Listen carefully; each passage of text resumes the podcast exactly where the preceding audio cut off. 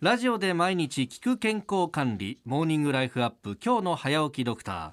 今週は東京都医師会広報委員で江戸川区東篠崎にあります東京さくら病院院長の庄司豊さんをお迎えいたします。先生おはようございます。おはようございます。よろしくお願いします。よろしくお願いします。あのこれ収録する前に、まあ、スタッフ挨拶という感じで、えーまあ、名刺交換などをするんですけれども、えー、新業アナウンサーと先生が異常な盛り上がりを見せていて どうしたの？あの庄司先生が秋田のあの生まれでしかも育ちでいらっしゃって、学校が同じだったんです。学校が同じ、はい。高校？えいやいやこ高校だけじゃなくて、全部一緒だったんですよね。そうなんですね。びびっくりしました。はあ。最初はもう秋田あのまあ生まれで、でええあの話してたら、はい。まあ秋田高校っていうようなことでですごい反応されたんですがね。うん。中学校まで一緒だとは小学校までですね 小学中高って同じっていうのはもう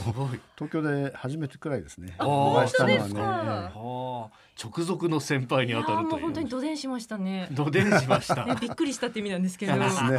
先輩ですそうですね。ね。はあそうなんですね、えじゃあ大学からこう東京に出てきてそうですね。私は大学はあの浜松医大って言っええて静岡県にありますけどもここに6年間いましたので。ああ。やっぱりこう小中学校ぐらいから医学の道にここに座そうっていうのはあったわけですか、そうですね。僕は思ったのは中学校の時が一番最初ですかねやはりね。何かきっかけあったんですか、えーあのまあこれ個人的なお話なんですがあんまり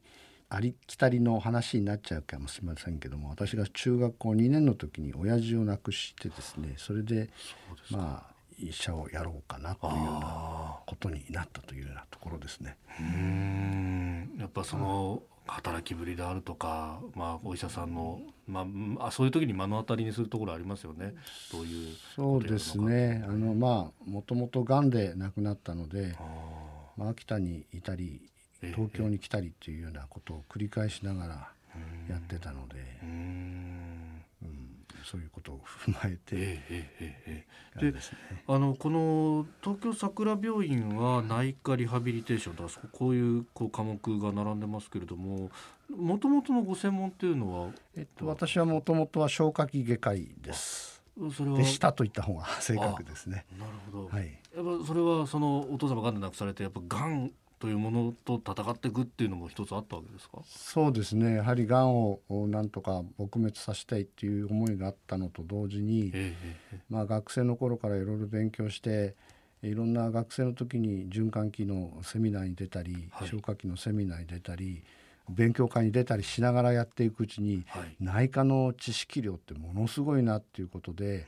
もうとても私は内科についていけない同級生はみんな僕のこと内科に行くと思ってたみたいなんですが、でまあそういう知識量が多すぎるのでええもともと僕いろんなものをこう作ったりするのがあの好きだったのでで外科に行こうっていうような形になってですね。はあ。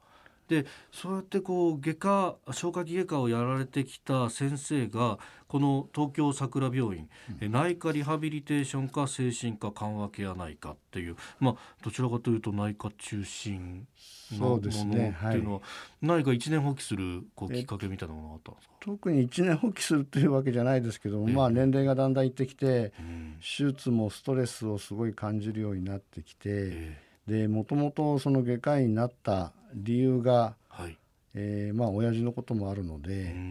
えーまあちょっとこういうことをあれしちゃいけないのかもしれないですけども死にゆく者の悲しみと残された者の悲しみを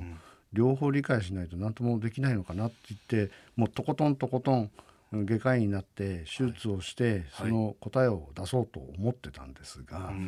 なかなか見つけれない。でじゃあもう本当にその手術後の後のその人たちの生き方がどうなってるのかなっていうふうなことをはい。勉強しようかなと思って。